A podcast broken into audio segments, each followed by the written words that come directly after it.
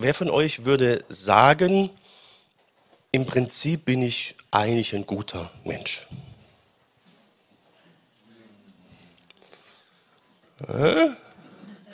Wer würde wie ich vielleicht sagen, ja, so halb hoch? Ja, genau. Ich merke an eurer Reaktion schon, dass ihr äh, den Herrn und die Bibel kennt. Weil dann ist man mit der Wertung, ich bin gut, wesentlich vorsichtiger, als wenn man ihn nicht kennt. Also die meisten Menschen würden prinzipiell sagen, ich bin eigentlich gut, so wie ich bin. Und würden auch sagen, der Mensch ist im Kern oder die Menschheit ist im Kern eigentlich auch schon in Ordnung. Trotzdem führte der Mensch zu allen Zeiten Kriege. Und gerade jetzt der Krieg in der Ukraine hat manche ins Nachdenken gebracht. Ich habe ja schon erzählt aus dem Plausch in der Nachbarschaft, wo mir gesagt wurde, ich habe den Glauben an die Menschheit verloren und dachte, der Mensch sei, sei gut. Wie ist das jetzt also? Äh, das ist die, die, die Frage, ist das Thema auch der Predigt heute. Der Mensch ist gut, okay. Warum führt er dann Krieg? Irgendwie passt das ja nicht so zusammen. Ist, hat er vielleicht doch ein Problem? Ist äh, das Negative irgendwie auch menschlich? Oder gibt es Kriege, die notwendig oder gut sind? Wird auch gesagt. Merkwürdige Frage. Wie ist das jetzt also? Ich kann schon vorausschicken, ausgehend von der Schrift ähm, liegt die Wahrheit wieder so ein bisschen in der, in der Mitte. Und äh, das ist ja auch das Oberthema. Ne? Wir sind in extremen Zeiten. Der Mensch ist gut, gleichzeitig haben wir extreme Konflikte, extreme Kriege. Wo ist jetzt die Wahrheit? Wahrscheinlich wieder eher in der Mitte. Wir steigen ganz vorne ein, 1. Mose 4, die Verse 3 bis 5. Das ist sehr weit vorne in der Bibel, direkt nach der Schöpfung. Und da wird die erste Gewalttat der Menschheitsgeschichte beschrieben. Kain ermordet seinen Bruder Abel. Mir ist das ganz nochmal deutlich geworden, habe ich schon mal erzählt, in einem Schottland-Urlaub. Da waren wir in Edinburgh, im Schloss, im Edinburgh Castle. Da ist das zentrale äh, Kriegsgräber-Gedenkstätte, also War Memorial. Und da war so ein bemaltes Bild und da war Kain und Abel abgebildet als Anfang allen Streits, als Anfang jeder gewalttätigen Auseinandersetzung. Fand ich sehr interessant. Also bis, heute ist mir das sehr eindrücklich hängen geblieben. Und in der Bibel ist es tatsächlich das erste Mal, dass tödliche Gewalt angewandt wird. Da heißt es, einmal brachte Kain von seinem Ernteertrag dem Herrn ein Opfer, auch Abel brachte ihm ein Opfer. Er nahm dafür die besten äh, von den erstgeborenen Lämmern seiner Herde. Der Herr blickte freundlich auf Abel und sein Opfer, aber kein und sein Opfer schaute er nicht an. Da stieg der Zorn in Kain hoch und er blickte finster zu Boden. Kennt man, wenn jemand wirklich angefressen ist. Ne? Das ist die Haltung. Und die Problematik sind hier nicht die Opfer, dass er jetzt ein Lamm opfert und andere äh, Früchte äh, vom Feld. Das ist nicht äh, das Problem. Das Problem liegt auf einer anderen Ebene. Das haben wir im Hebräerbrief, Kapitel 11, Vers 4, dort heißt es, wie kam es, dass Abels Opfer Gott besser gefiel als das von Kain? Der Grund dafür war Abels Glaube, weil Abel Gott vertraute, nahm Gott seine Gaben an und stellte ihm damit das Zeugnis aus, dass er vor Gott bestehen konnte. Also der entscheidende Faktum waren jetzt nicht die, die Opfer, die sie dargebracht haben, sondern die innere Haltung. Abel hatte eine Vertrauensbeziehung, eine Gottesbeziehung, die kein so nicht hatte. Und darum blickte Gott eben auf das Opfer Abels und nicht auf das Opfer Kains. Und Kain war stocksauer auf seinen Bruder Abel. Aber Abel hat nichts falsch gemacht. Im Gegenteil, er hat alles in dem Sinn richtig gemacht. Also zwischen uns Menschen ist es manchmal schon kurios. Man kann zum Feindbild von jemand werden, ohne etwas falsch zu machen. Man kann das auch schaffen, indem man einfach die Dinge gut und richtig macht. der dahinterstehende Faktor ist Neid. Neid macht dich zum Feind, obwohl du nichts falsch gemacht hast. Gott fragt dann auch, die heißt es dann, der Herr fragte ihn, warum bist du so zornig? Warum starrst du auf den Boden? Guck doch besser zu mir. Pfleg deine Beziehung zu mir, dann werde ich deine Opfer annehmen. Er versucht dann sogar auf keinen einzureden, sagt, die Sünde lauert vor der Tür, äh, beherrsche sie, sonst passiert was Schlimmes. Und dazu kommt es dann auch, ähm, das heißt dann hier in, in Vers 8, nachdem er in Vers 7 hier auf ihn eingeredet hat, Kain aber sagte zu seinem Bruder Abel, komm und sieh dir einmal meine Felder an. Und als sie draußen waren, fiel er über seinen Bruder her und schlug ihn tot.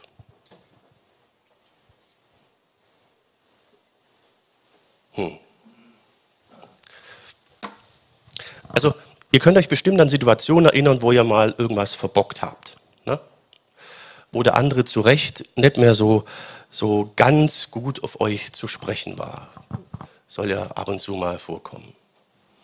Zumindest bei mir kam das schon vor, vielleicht kennt ihr es ja nur aus der Theorie. Ja. Manchmal ist es aber auch so, dass man merkt, irgendwas ist da und das passt nicht und man kann sich überhaupt nicht ausmalen, was ist jetzt eigentlich gewesen. Und manchmal ist es tatsächlich so, dass nichts gewesen ist. Du hast nichts in dem Sinn Krummes oder Falsches gemacht. Es war eigentlich alles gut und richtig, aber das löst im anderen sowas aus, piekst den und du bist Feindbild. Man überlegt, was ist denn, warum man kreist und kreist. Man findet keinen Grund, weil es eigentlich auch keinen Grund gibt. Und das ist dann echt, echt schwierig. Und genau das ist die Situation hier im Text. Abel pflegte seine Beziehung zu Gott, das war in Ordnung. Gott schaut deswegen auf sein Opfer, nicht auf das Opfer Keins. Und das war das Problem. Also die Ursache der ersten Gewalttat, äh, Gewalttätigkeit, ist in der Bibel Neid. Die Ursache Neid.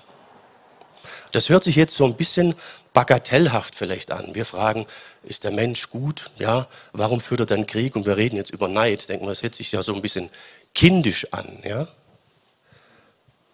Aber wenn die erste Gewalttat der Menschheitsgeschichte darauf fußte, ist es nicht kindisch, sondern ein grundlegendes Problem, das man vielleicht bis heute hat. Ähm, ich bin auf ein Buch gestoßen von einer Frau, die heißt Margaret Macmillan. Die hat ein Buch geschrieben, Krieg, wie Konflikte die Menschheit prägen.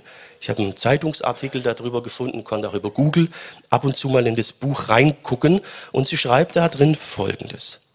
Krieg entsteht als Folge von Habsucht oder Konkurrenzdenken um schwindende Ressourcen wie Nahrung, Territorium, Geschlechtspartner oder Sklaven. Krieg entsteht als Folge biologischer Bande und gemeinsamer Kulturen, die dazu führen, die eigene Gruppe, ob Clan oder Nation, zu schätzen und andere zu fürchten. Merkt ihr, sie spricht hier von Habgier, Konkurrenzdenken. All das haben wir bei Kain und Abel. Ich habe es nur Neid genannt. Und hat man nun als Clan, sagt sie hier, oder Gruppe oder Nation, äh, irgendwas erreicht, gewisse Ressourcen, muss man die irgendwie schützen, weil die anderen sie sich unter den Nagel reißen wollen. Oder man möchte sich die Ressourcen des anderen unter den Nagel reißen. Ja, worum geht es dann da? Letztlich um Neid.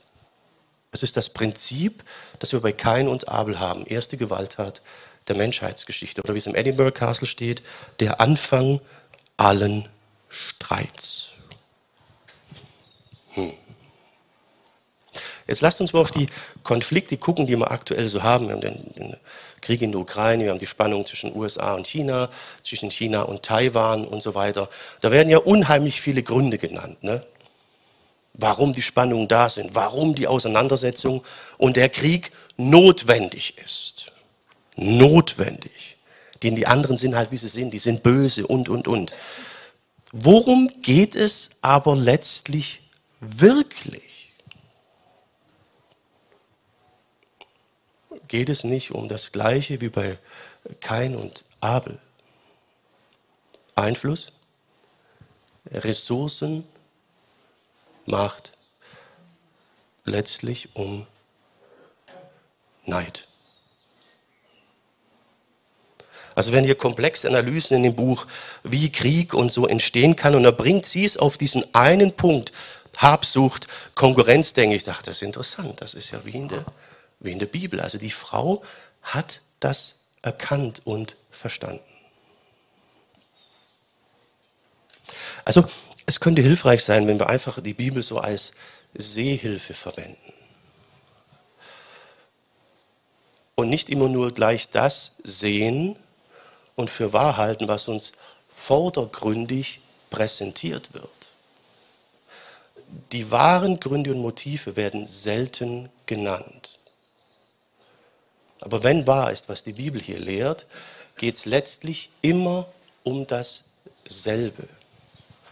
Auch wenn die fantasievollsten und klügsten Rechtfertigungen und Erklärungen genannt werden. Es geht um das Urproblem der Menschheit.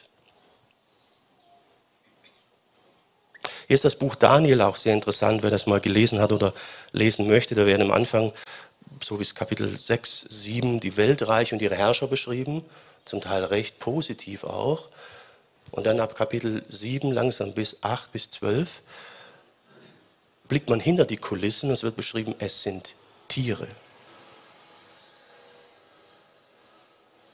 Also es kann helfen, die Bibel als Sehhilfe, als Brille zu nehmen, um nicht geblendet zu werden und die wahren Hintergründe zu übersehen. Die Ursache von gewalttätigen Auseinandersetzungen ist letztlich, ganz, ganz letztlich hinten Neid. Kein und Abel. Erste Botschaft und auch Margaret Macmillan. Nicht nur die Bibel, nicht nur Menschen, die an Jesus glauben, auch Menschen, die sich einfach damit beschäftigen, sehen das. Hm. Da ist die Frage, wieso gibt es jetzt eigentlich dieses Neidding? Ich denke, wir sind uns einig, dass es ja viel hilfreicher und besser wäre, wenn man sagt, naja, du hast das, du hast das. Wieso kommen wir nicht in Austausch? Wieso denkt man nicht ergänzend? Wäre viel besser und vernünftiger, oder? Warum muss es zu dieser Emotion und zu dieser Haltung kommen? Wieso gibt es die überhaupt? Bräuchte man ja eigentlich gar nicht. Und das ist jetzt eine Frage, wo ich jetzt in diesem Buch und überhaupt jetzt bei, bei Forschern, die gesellschaftlich, politisch, einfach weltlich denken und vorgehen, äh, wo ich da keine Antwort drauf gefunden habe. Die Margaret sagt zwar, das steckt irgendwie im Menschen drin. Aber warum, wieso, kann sie nicht beantworten. Und hier bekommen wir eine tiefere und bessere Antwort in der Bibel. Hier geht die Bibel von der rein gesellschaftlichen, weltlichen, politischen Ebene weiter und tiefer in die geistliche Ebene. Das haben wir schon bei der letzten Predigt gesehen, dass Gott ähm, dem Menschen verboten hat, von einem bestimmten Baum zu essen, weil dort göttliches Wissen, letztlich äh, die Möglichkeit selber irgendwie Gott zu sein dahinter steckte, möchte ich jetzt nicht nochmal alles erklären, haben wir in der Predigt vorher äh, gesehen.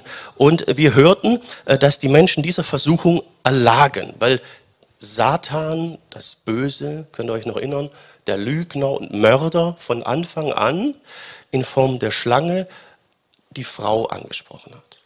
Und dann heißt es hier, nein, nein, sagte die Schlange, euch wird nichts passieren, ihr werdet bestimmt äh, nicht sterben. Gott hat ja gesagt, esst nicht davon, sonst findet ihr den Tod. Ähm, denn Gott weiß, wenn ihr davon esst, dann seid ihr wie er. Ne? Dann, dann könnt ihr selber äh, Gott sein, wisst selber, was gut und böse ist. Und dann ist er praktisch entmachtet. Und das möchte er nicht. Darum hat er gesagt, esst nicht davon. Und die Menschen nahmen davon. Also die Aussicht, selber absolut sein zu können, selber Gott sein zu können, die war enorm verlockend. Enorm stark. Und ein Kapitel später haben wir den ersten Mord der Menschheitsgeschichte, Kain und Abel. Also woher kommt dieser Trieb? Neid. Warum können wir nicht einfach generell ergänzend handeln, im Austausch, im gesamten Denken? Die Bibel sagt, weil irgendwas in uns steckt, das uns dazu anstachelt, lieber selber das Absolute zu sein und Gott selbst zu sein. Das ist die Antwort der Schrift. Jetzt ist das vielleicht nur so ein bisschen theoretisch äh, abstrakt. Ich habe euch mal ein Bild hier gebracht. Ne? Aus äh, Nordkorea. Jo. Wir haben hier links äh, Kim Il-sung, 1912 bis 94. Er wird als der ewige Präsident bezeichnet. Rechts haben wir Kim Jong-il bis 2011. Zu seinen Ehren wird am 16. Februar der Tag des strahlenden Sterns gefeiert. Äh, das kommt daher, dass äh, der Erzählung nach bei seiner Geburt ein Stern und ein doppelter Regenbogen am Himmel erschienen sein soll, also ein Stern. Und er wird zum Teil als der ewige Sohn des ewigen Vaters bezeichnet. Seht ihr, die Leute verbeugen sich davor. Ne? Es gibt so eine äh, Ideologie dann dort, die nennt sich Juche oder Juche, ich kann es nicht richtig aussprechen. Äh, Senka ist nicht da, ne? der könnte das vielleicht aussprechen. Ähm, das ist so die Leitideologie, dem muss sich alles, selbst der eigene Wille, unterordnen. Ne? Das ist eine Art der Selbstvergöttlichung. Der Mensch macht sich zu Gott. Das ist jetzt hier sehr sichtbar, plakativ mit Statuen. Ähm, an vielen, vielen Stellen sieht man das nicht so an der Statue oder so. Aber der Drang, sich selbst als absolut zu setzen, der ist da. Und das ist der Grund, warum man nicht immer einfach im Austausch und du gibst mir das, du gibst mir das, wir können uns ergänzen, denkt, sondern warum Neid kommt. Und warum jemand unser Feindbild sein kann, obwohl er nichts Falsches getan hat. Und das ist richtig brutal. Du bist Feind und hast nichts Falsches getan weil der Drang, selber Maßstab sein zu müssen, einfach in uns drinsteckt, seit der Sünde der ersten Menschen, der Ursünde. Zweite Botschaft, der wahre Ursprung gewalttätiger Konflikte des ersten Mords, ähm, Selbstvergötterung. Selbstvergötterung. John. Jetzt lasst uns nochmal auf die aktuellen Konflikte gucken. Da stehen ja auf beiden Seiten Wertmaßstäbe, Überzeugungen, Ideologien. Welche davon kann wirklich von sich behaupten, hundertprozentig in Übereinstimmung mit Gottes Willen zu sein? Keine. Genau. Warum tritt man dann nicht in Austausch miteinander und sagt, ja, das Absolute haben wahrscheinlich beide nicht so erkannt, müssen wir mal gucken, wie, ja, versteht ihr? Weil man sich gern selber seine Sichtweise, seine Werte, seine Maßstabe als absolut setzt und gar nicht über seinen Schatten springen kann, so nach dem Motto, der andere könnte ja auch vielleicht nicht ganz dumm sein oder vielleicht können wir da ja, das ist die Schwierigkeit. Also warum gibt es Neid? Warum gibt es diese Haltung überhaupt? Weil etwas in uns drinsteckt, das immer so ein bisschen piekst, so ist doch gut, wenn du selber absolut unter Mittelpunkt bist. Das war jetzt sehr global. Äh, Paulus beschreibt das dann auf der persönlichen Ebene, habe ich euch schon mal gezeigt. Er schreibt hier, äh, wir tun nicht das Gute, das wir wollen, sondern das Böse, das wir nicht wollen. Also Apostel Paulus schreibt das über sich. Ist auch sehr tröstlich, ne, auch. Äh, dass auch Paulus Schwierigkeiten hatte mit sich und mit seinem Handeln.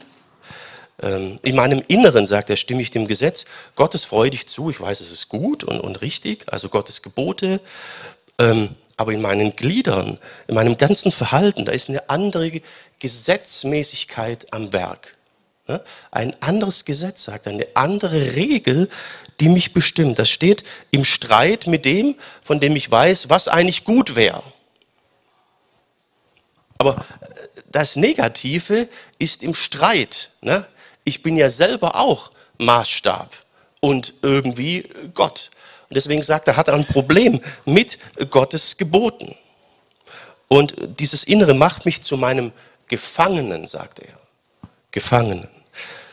Es ist das Gesetz der Sünde, das in meinen Gliedern regiert und mir mein Verhalten diktiert. Also Paulus sagt, ich bin fremdbestimmt. Darum kann ich so irrational sein, dass jemand mein Feind ist, obwohl er nichts Falsches getan hat. Das ist ja irrational. Aber da hört der Rationalismus, das logische Denken irgendwie auf. Da ist etwas anderes in uns.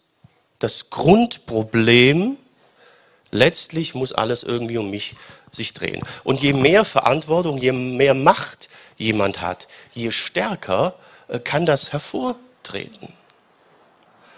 Gott sei Dank tritt es nicht immer und überall vollkommen hervor, aber es ist da. Also wir sind an der Stelle offenbar nicht mehr so ganz fähig zu normalem, sage ich mal, äh, rationalen äh, Denken. Weil dann müsste man sagen, jo, gucken wir mal, ne, Austausch, Ergänzungsdenken, äh, gemeinsam aber das funktioniert dann plötzlich komischerweise nicht. Seid ihr noch bei mir bei der Wärme? Ja.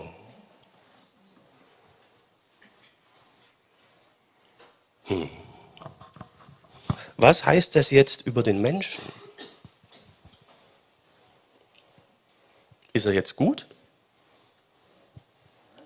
Oder ist er nicht gut? Wer will sagen, nö? Wer will sagen, ja? Wer sagt, hm, aber manchmal trifft er doch auch gute und richtige Entscheidungen, oder? Oder stimmt das nicht? Also merkt ihr, die Antwort ist noch gar nicht so, so leicht. Ja? Was sagen wir jetzt? Wie ist der Mensch? Wie bin ich? Es ist ja wichtig zu wissen, wie ich bin, um zu reflektieren und zu gucken, dass irgendwie was Gescheites rauskommt bei dem, was ich mache.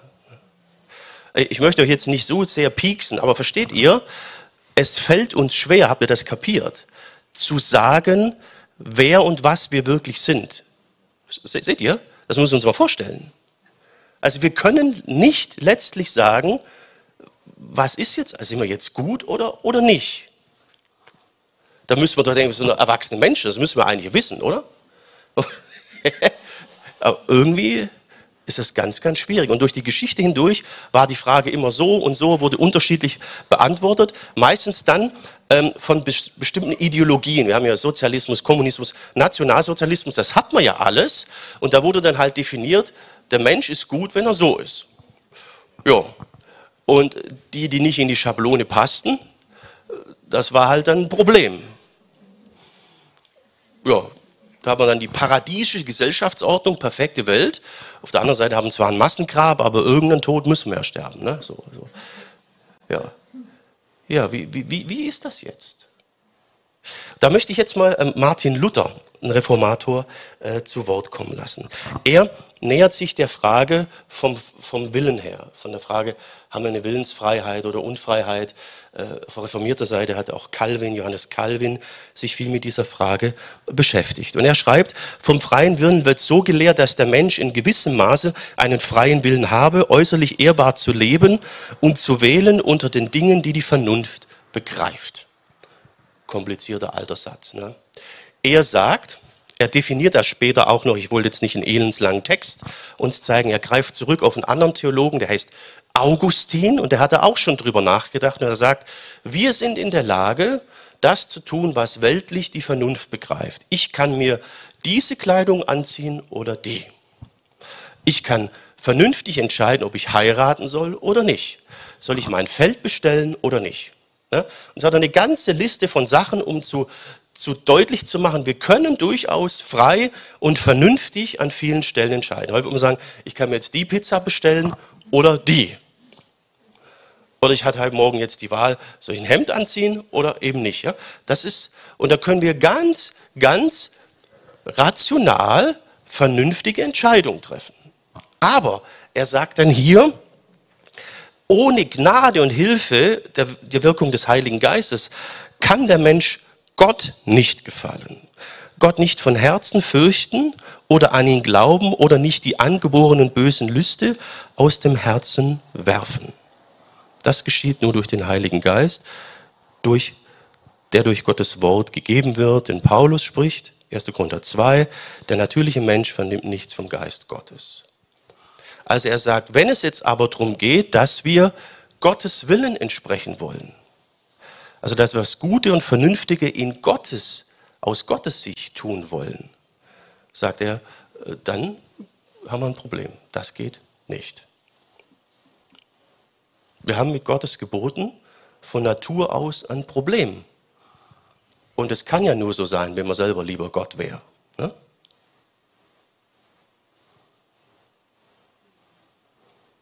Was ist der Mensch jetzt also?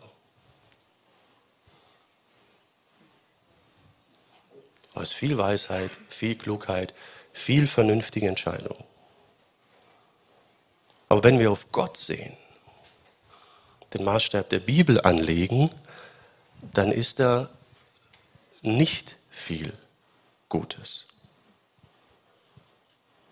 Und jetzt ist die Frage, welcher Maßstab gilt? Welcher Maßstab kann die Realität, wie wir sie sehen in der Welt, tatsächlich erklären? Das ist die Frage. Der Maßstab ist dann richtig. Ich habe schon mal erzählt, als ich noch klein war, sind Mittwochnachmittag immer Oma und Opa zu Besuch gekommen. Habe ich schon erzählt. Na, könnt ihr euch erinnern? Habe ich noch nicht erzählt? Okay. Die brachten immer Schokolade. Jedem seine Lieblingsschokolade. Mir und meinen Schwestern, meiner Mutter und meinem Vater. Mittwochnachmittag kamen die immer. Jeden Mittwochnachmittag. Und einmal kam ich von der Schule mit einer 5 in Mathe. Das hat zu einer semi-positiven Stimmung geführt. Und dann kam mein Vater, mein Opa mit der Schokolade und sagt, nimmt mich in den Arm und sagt, weißt du, Hauptsache, wir sind gesund. Oh, er hat einen Zweiten Weltkrieg überlebt und so alles. Und er hatte einfach einen anderen Maßstab. Und wisst ihr, ich fand den Maßstab Gold richtig und absolut hilfreich. Vollkommen. Meine Mutter hatte damit so gewisse Schwierigkeiten sie hat einen anderen Maßstab und sagt, also weißt du, Vater, also, also da hätte sie jetzt auch ein bisschen anders ja reagieren können. Ne? Ja, wieso denn? Und dann mussten die das erstmal miteinander klären und das fand ich noch besser. Ich war so aus der Schusslinie. Ne? Das heißt doch positiv, Hauptsache wir sind gesund. Ja, aber ne? Also das Bild, das man vom Ganzen hat, hängt immer damit zusammen, welchen Maßstab ich anlege. Ja. Und das ist beim Mensch genauso. Lege ich nur den innerweltlichen, gesellschaftlichen, politischen Maßstab oder so an, da sind wir genial, klug und suchen das Gute und ist da wunderbar. Aber dann bekommen wir ein großes Problem zu erklären, wo kommt dann das andere her? Und warum brauchen wir Jesus? Genau. Und das fände ich jetzt interessant, dass eine Frau, ne, diese Frau Macmillan sagt, na nee, die Erklärung kann das nicht sein. Da ist etwas im Menschen drin, das dazu führt. Sie sehen das Neid und Konkurrenzdenken. Wo es herkommt, kann sie nicht erklären. Aber sie sagt, da ist etwas drin, das den Menschen nicht nur gut und positiv macht. So. Letzte Botschaft.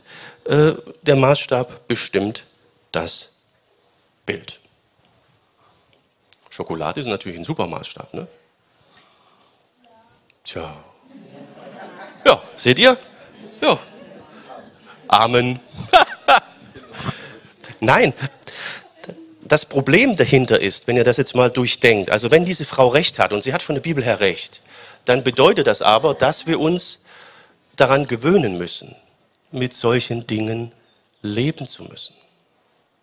Sie sagt im letzten Abschnitt oder mittendrin, ähm, die Faktoren Habgier, Ideologie und so weiter haben Zukunft. Sie sagt, wir werden das Problem nicht loswerden. Sie sieht sogar noch mehr Zündstoff äh, in den Folgen vom Klimawandel, weil der Kampf um knapper werdende Ressourcen schwieriger wird. Sie nennen Massenmigration, zunehmende Polarisierung der Gesellschaft, Aufstieg eines intoleranten nationalistischen, sie nennt das Populismus.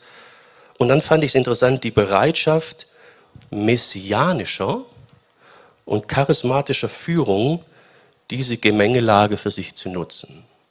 Sie nennt das Wort messianische Führer. Interessant, ne? Und wenn wir jetzt mal in die Endzeitreden Jesu gucken, ne? also es ist verblüffend. Er sagt hier, viele werden unter meinem Namen auftreten und von sich behaupten, ich bin der wiederkommende Christus. Damit werden sie viele in die Irre führen. Sie sagt, messianische charismatische Führer, die hier, interessant, ne? Und sie sagt, Krieg hat leider Zukunft, weil die Haltung vom Menschen gleich bleibt. Jesus sagt hier, erschreckt nicht, wenn nah und fern Kriege ausbrechen. Es muss so kommen, aber es ist nicht das Ende. Das alles ist erst der Anfang vom Ende, der Beginn der Geburtswehen. Und hier hat Jesus dann wieder einen weiteren Horizont. Er bestätigt, erschreck nicht, diese Dinge stecken irgendwie in der Menschheit drin. Aber sie sind Geburtswehen des Endes. Ne? Und das Ende von Wehen endet meistens mit der Geburt, nicht mit dem Chaos oder dem Untergang. Das ist die Botschaft.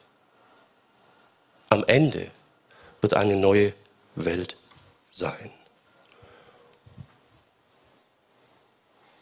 Hier ergeben sich drei Aspekte als letzte Botschaft. Eine Welt ohne Krieg, Tod und Leid wird kommen. Wir haben es in der Offenbarung. Er wird bei ihnen wohnen, sie werden seine Völker sein. Gott selbst wird als ihr Gott bei ihnen sein. Er wird alle ihre Tränen abwischen. Es wird keinen Tod mehr geben, keine Traurigkeit, keine Klage, keine Qual. Was bisher war, ist für immer vorbei. Habt ihr mal erlebt, wie Mama oder Papa euch die Tränen abwischen? Das wirkt unheimlich. Ne?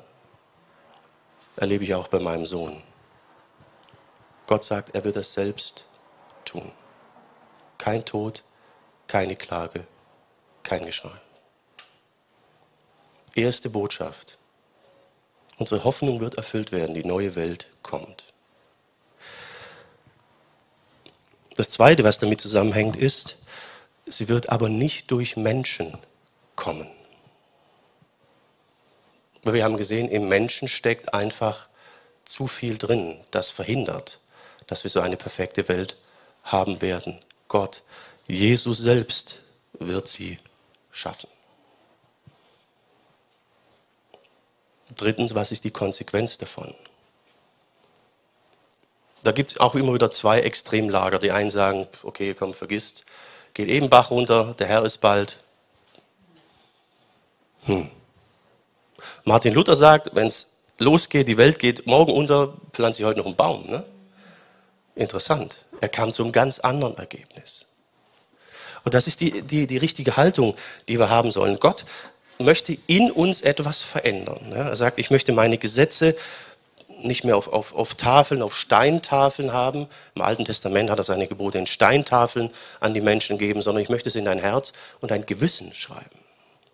Damit dieser Drang der Selbstvergötterung nicht mehr in dir drin ist. Damit du wieder eins bist mit mir, frei von Konkurrenzdenken und Neid. Je mehr Menschen diesen Prozess durchlaufen, je mehr wird unsere Welt jetzt schon eine andere werden. Ewiges Leben.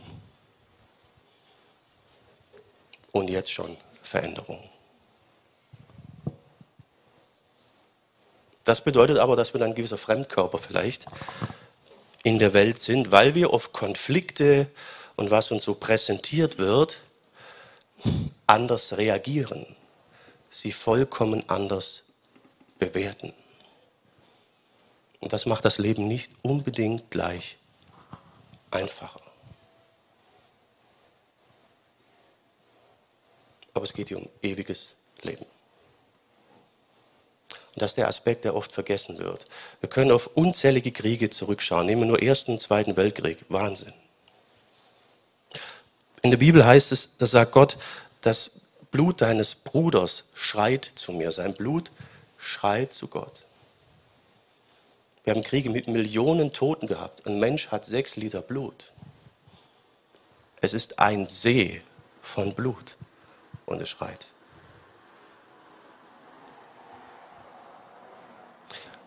Die zweite Botschaft, die da dran hängt, ausgehend von der Bibel, ist aber, auch ohne Krieg würden diese ganzen Menschen heute nicht mehr leben.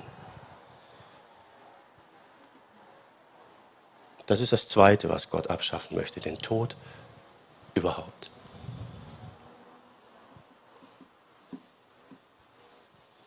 Und dazu braucht es den Tod unserer alten Persönlichkeit, den Jesus am Kreuz vollbringen möchte. Der Mensch ist gut. Aber warum führt er dann Krieg? Was würde dir jetzt antworten darauf?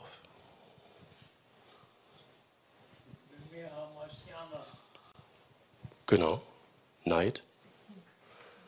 Wir sind vielleicht doch nicht nur gut.